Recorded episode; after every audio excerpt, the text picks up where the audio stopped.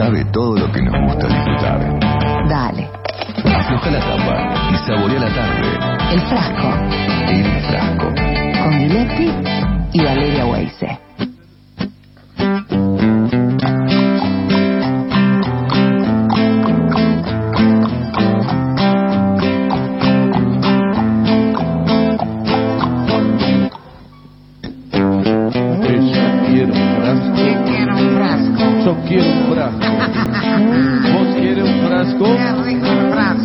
Frasco. ¿Quién quiere un frasco? Yo quiero uno. Tú quieres un 16, 3 minutos.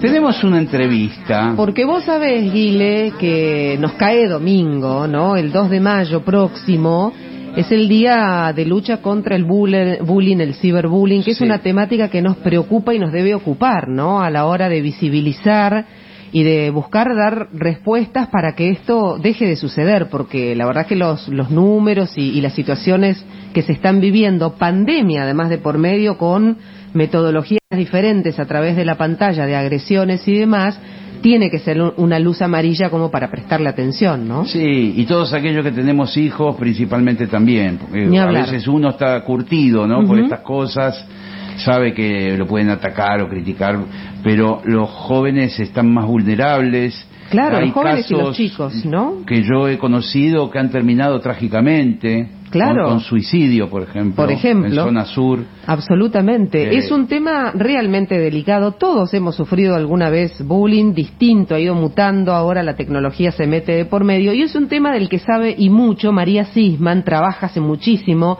en este tema, es licenciada en psicopedagogía. Hola María, Gillespie y Valeria Weise te saludan en provincia. ¿Cómo estás? Hola, ¿cómo? buenas tardes a los dos, a todos. Un placer tenerte, Qué María. bueno. Gracias. Bueno, eh, el domingo es un día de reflexión, ¿no? Como para visibilizar más. Sí, cuando son los días de, Mm. sirven siempre para hacer conciencia, para hacer más visible aquello que eh, trabajamos todo el tiempo, pero bienvenido sea. Y sobre todo en este momento en que la escuela, ¿no? que es uno de los ámbitos en los que ustedes, por supuesto, colaboran con los docentes, con las comunidades educativas, están atravesando una situación de, burbujas de presencialidad sí, presencialidad no, y, y muy atravesado por las pantallas. ¿Qué primer dato tendrías de este último año justamente eh, sobre bullying, ciberbullying, en ese contexto de pandemia? Sí, la verdad que cuando todo esto empezó hace más de un año, por una parte muchos chicos decían, bueno, qué alivio, no voy a estar en la escuela, no me van a hacer más bullying, ¿no? Voy a estar un poco a salvo, protegido en casa, y eso duró muy poquito. Muy poquito porque ya sabemos que en las redes eh, todos somos un poquito peor de lo que somos sin las redes. Claro, ¿no? claro, Porque tal cual. Sale lo peor de uno, al mismo tiempo sale lo mejor, pero nosotros bailamos con la más fea y vemos que esto se acentuó, se incrementa, se, por una parte los chicos están mucho más sensibles, más vulnerables, muy atravesados por todo lo que están viviendo, están siendo tironeados por todas partes, se encuentran, como bien dicen, en estas burbujas que no siempre son eh, el grupo que ellos desearían estar, pero al mismo tiempo quieren ir y al, tiempo, al mismo tiempo quieren quedarse en casa, digamos, hay mucha contradicción. Y en ese espacio de mucha más vulnerabilidad, eh, la agresión es- tiene un mayor impacto. Claro. ¿no? Los chicos las chicas se sienten mucho más agredidos cuando están tristes o vulnerables que cuando están bien. Entonces, digamos, respecto a datos duros, nosotros lo que sí podemos afirmar es que los chicos, desde el momento en que están más tiempo conectados, están más disponibles para hacer ciberbullying y más vulnerables para recibirlo. Es, Por decir, es decir, como que pierden un poco las, de- las defensas al estar tanto tiempo dependientes de- de- del celular o de las redes, digamos. Y porque son una especie de trampa, ¿no? Por una parte, eh, reconocemos el privilegio de quienes podemos estar conectados y que es un valor este, irreemplazable, que es lo que nos permite estar con otros, divertirnos, entretenernos, aprender, seguir en contacto, pero al mismo tiempo se vuelve como un espacio eh, en donde no hay, ne- no hay normas, no hay ética. ¿no? Nosotros estamos insistiendo en que tenemos que construir una ética digital que lo que está mal está mal, aunque nadie me lo venga a prohibir.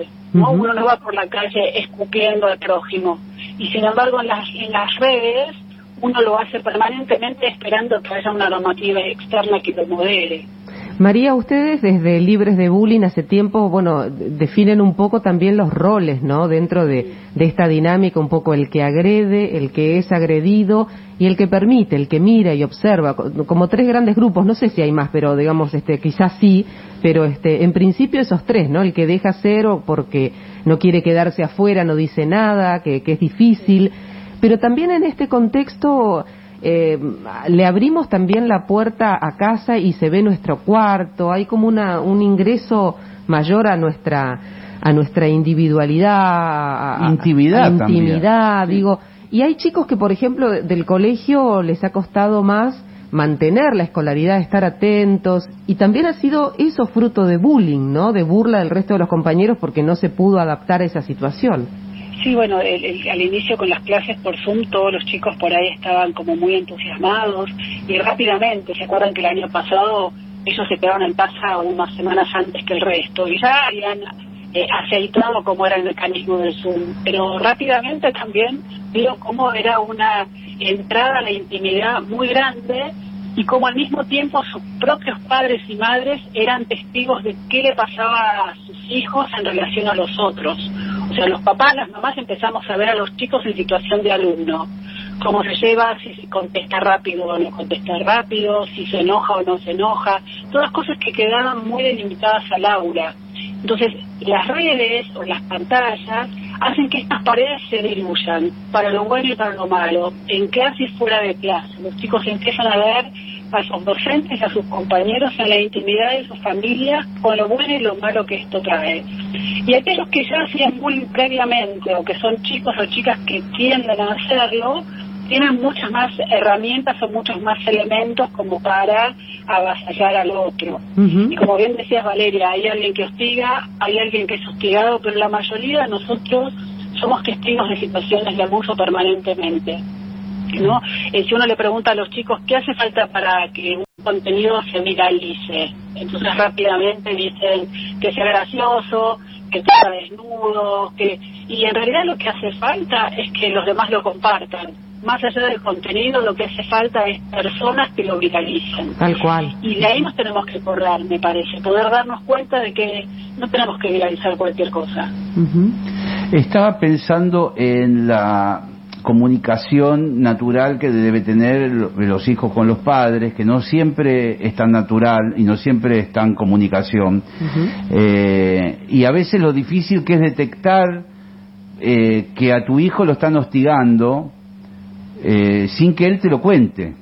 Eh, digamos, me parece que como la, la- la primera situación eh, debe ser eh, compartirlo con algunos compañeros de confianza, che, me están diciendo esto, me están diciendo lo otro, y por ahí en una segunda instancia lo blanquean. Sí, las, do- las dos cosas pienso, María, de lo que dice Guile, eh, de, de que tu hijo sea el hostigado y que no lo comente, pero también es muy duro para un padre que te señalen a tu hijo de hostigador, Sí. que te- ¿no? Que, y darte cuenta de que tu hijo hostiga a alguien. Digo, qué difícil eso, ¿no? Sí, es todo muy difícil en general. Bueno, todo lo que están diciendo es cierto en la práctica, eh, en nuestro trabajo cotidiano. Están los papás que en general uno tiende a identificarse mucho más con tener victimizado. Entonces la gran preocupación siempre es, ¿será que a mi hijo le hacen bullying o ciberbullying? ¿Mi hijo será víctima de? Y en segundo lugar, puede llegar a aparecer la de ser un hijo que lo hace. No, porque el chico que hace bullying no está, no es un chico feliz. Por algo hace lo que hace, Claro. por algo busca ese lugar. Y asumir que nuestro hijo nos está pidiendo que lo miremos desde esa modalidad es muy doloroso. Y los papás, al menos en en estos años de trabajo, lo que veo es que a los padres les cuesta mucho saber dónde ubicarse en ese lugar, ¿no? ¿Le digo o no le digo? ¿Lo reto? ¿Lo castigo? ¿Le prohíbo? ¿Lo minimizo? También hay un, un gran mito alrededor de esto que es que, que el que padece bullying sale fortalecido, y eso es falso. Claro. Mm. No, eso es falso. Uno se fortalece cuando tiene eh, vínculos positivos, gratificantes, cuando se siente querido, se siente valorado. Si no, por ahí sobrevive a los golpes con una armadura. Entonces, María, nosotros- sí, perdón. Y no, y digo, ¿estamos mejor, estamos peor? Porque no sé, por ejemplo, a qué edad. Eh, ¿Ha bajado la edad en que pi- empiezan a aparecer el bullying entre los chicos? ¿Hay una edad en que empieza a, a notarse más?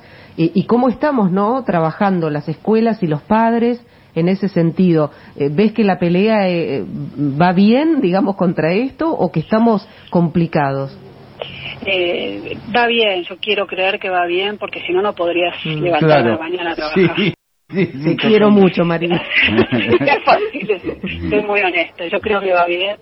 Eh, cuando empecé a hablar de esto era por el 96, 97, hablaba para tres personas, ni siquiera sabía qué es lo que estaba buscando. Yo creo que esta es una dinámica que cuando se define del todo y bien claramente, eh, tenemos en claro de qué estamos hablando. El problema es cuando se utiliza para nombrar cualquier cosa. Eh, ahora, los chicos están siendo mirados como grandes mucho antes. Entonces se adelantaron muchas cuestiones, no porque a los chicos evolutivamente les surjan ciertas cosas, sino porque los miramos como preadolescentes de que tienen siete años. Y con ese criterio todos somos pre-algo, ¿no? Entonces esperamos a que los niños entren en la pubertad porque su cuerpo se lo pide y no porque se lo imponemos desde la televisión, la ropa, este, la música. Está muy bien. Me parece que, que poder cambiar estos ideales de éxito, de belleza, de, de crecimiento, no le- digamos, no- les vendría muy bien como para hacer menos bullying y respetar que son niños a los 10 años. Eh, eh, te voy a hacer una pregunta, eh, digamos, desde la- la tota- la- el total desconocimiento de, de- de cómo es el proceder, cómo debería ser el proceder de, por ejemplo, la familia de alguien que es víctima de bullying. Eh, pienso en la gente de mi época, soy cincuenta y pico largo, eh, alguna que otra vez ha aparecido algún padre en mi casa a tocarme timbre por algún problema en el colegio. Antiguamente se arreglaba casi de familia a familia. eh, a, a veces cuando había problemas así en, eh, en la primaria y qué sé yo. ¿Cómo, cómo es hoy? ¿Qué, ¿Qué recomendás? ¿Cómo debería ser el procedimiento? Sí, en primer lugar, mantener la confianza de nuestro hijo en nosotros. Entonces, si nosotros sabemos que eh, nuestra tendencia es escandalosa, bueno, saber que eso lo va a exponer el doble a nuestro hijo. Entonces, hablar con él o con ella respecto a qué te parece que, o qué te gustaría que haga yo, no para hacerlo, sino para mantener ese lazo de confianza con él o con ella. Lo último que tenemos que hacer es plantearlo en los grupos de WhatsApp de padres. Ah, lo último. Lo último. Ah, mira. Porque a nadie le gusta ver que el nombre de su hijo está puesto como hostigador, ¿no? Como, eh, digamos, los grupos de WhatsApp pueden ser pueden servir para muchas cosas buenas, pero al mismo tiempo son una carnicería, en donde se opina muy fácil, se, se comparte, se copia, se pega, se lo agarran los chicos, porque uno mismo le dice, a ver, contestá vos que estoy ocupado. Entonces, Claro. en el grupo de WhatsApp no sabemos quién lo lee, ni qué va a hacer con aquello que está leyendo. Y por otra parte, la palabra escrita a veces se lee de una manera desacertada. No hay sarcasmo, no hay ironía, lo que queda, queda. Y entonces uno escribe con una, un signo de puntuación equivocado y ya se interpreta otra cosa. Claro, claro, tal cual. Sí, una palabra mal puesta te cambia el sentido de todo. Y ahí están los chicos en el medio. No, es Entonces, si yo tengo un problema en las redes con una madre que tiene que ver conmigo exclusivamente, me arriesgo a que interprete cualquier cosa. Pero si voy a poner en juego a mi hijo y a los otros hijos. Porque está poniéndose de manifiesto un problema grupal que yo no sé si los otros padres quieren leer. Porque en general los que participan en los mismos grupos son siempre los mismos. Es, es decir, que el grupo de WhatsApp de padres no. Eh, la comunicación directa con los padres del, del, del otro involucrado, sí o... Depende el vínculo Ah. que tengamos con esa familia. Si esa familia es mi amiga, entre comillas, y hemos compartido espacios y charlamos y las cosas fluyen, y yo puedo comentarle que percibo que mi hijo, mi hijo me contó que algo de esto está pasando, a ver qué ve él desde su casa, desde su familia. Ahora, si tengo una relación áspera con esa familia, no va a sumar. Ahí siempre hace falta un puente. ¿El, media- el puente mediador es la escuela siempre, María? Eh, a veces hace falta que medie alguien entre la familia y la escuela, Mm. otras veces la escuela media entre las familias y otras veces todo esto se ve entorpecido. Oh, Porque por el modo en que se comunican las cosas. Si yo al otro, a la otra familia le digo, tu hijo es un hostigador, yo ya perdí la batalla, porque no me va a poder escuchar. Si yo como escuela le digo a una familia eh, las cosas que la conducta de su hijo está equivocada o estamos notando que su hijo está haciendo ciertas cosas, es más fácil que yo pueda acceder al diálogo en la Claro. familia. Lo que pasa es que esto no ocurre, lo que pasa socialmente pasa en las escuelas, Claro. donde se agrede rápidamente, se juzga, se acusa, se desresponsabiliza a cada uno y busca ver Se qué es lo que etiqueta, ¿no? María, es uno de los problemas grandes esto de la, la, la- la facilidad con la que etiquetamos y la fuerza de cada palabra, ¿no? Medir las palabras y, y- y buscar las palabras para no herir, para allanar el camino. Qué difícil, ¿no? Sí, es la primera reacción siempre es poner un nombre y ubicar al chico en cierto lugar, ¿no? Como de, de futuro delincuente, psicópata, bully. Nosotros no usamos nunca la palabra ni bully, ni víctima, ni victimario, porque creemos que tenemos que ofrecer a los chicos la posibilidad de tener otro nombre, que es su nombre, y a partir de eso poder desarmar el rol que están cumpliendo. María, ustedes están eh, trabajando con, eh, con distintos modos de acercar la temática. Creo que este domingo va a haber una obra de teatro Sí. virtual, ¿no? En giro virtual. ¿De qué se trata? Sí, El Giro es una obra que empezó siendo presencial, está escrita y dirigida por Macarena Mochón, que es una genia que hizo esta obra, es muy joven, la hizo con actores muy jóvenes, y en un principio era presencial y ahora desde el año pasado tiene un formato digital y este domingo la van a presentar este con, con un debate posterior en el que voy a participar. Yo soy un poco la madrina de, de la Sí. obra, pero Ah, bueno. van a participar otras otros referentes, va a estar este Cande Yache de Bellamente, digamos, vamos a tratar de construir algunos roles que hacen que los chicos después se vean involucrados en esta situación. Bueno, para entrar en giro.ar, ahí pueden este, comprar la entrada, mirar la obra con estos cuatro actores que hacen los cuatro adolescentes, una historia adolescente que habla de esta temática, me parece otro modo de, de abordarlo. Sí, tengo entendido que después de, de la emisión de la obra hay un debate, Ese, ¿no? ese debate, claro, la Sí, sí, charla. exactamente. Eh, y lo interesante es que los chicos hicieron todo esto en pandemia. O Claro. sea, con los mismos recursos que sirven para agredir o sirven para lastimar, también sirven para comunicar y para generar, crear. Es lo que hicieron ellos. Algo positivo, sí, porque la directora este Macarena es muy joven, 24 años, Muy este, joven, muy joven y un talento. Bueno, María, la verdad es que queríamos charlar con vos, es, es necesario Sí, seguir sí, sí, este, y- buscando estos estos tips que nos diste además porque estamos todos este también Es que cuando te Muy- sucede no sabes qué hacer. No, y además, eh, no, no pasa, María, que además estamos atravesados por esta situación en particular y estamos todos más vulnerables. Te tocan un poquitita y, y salimos, pero con, lo- con los Sí. tapones de punta de un modo alarmante, ¿no? Y es, es todo lo contrario Sí. lo que hay que hacer. Eh, to- todo se da, Eh, la hiperreactividad, la hipersensibilidad, la búsqueda de estar en contacto con otros, el no saber qué hacer, esta violencia que uno le eh, generada por tanto enojo, tanta impotencia, y no saber, no hay un responsable. Entonces uno lo larga donde encuentra que lo puede largar Claro. sin este, pensar que eso genera nuevos problemas.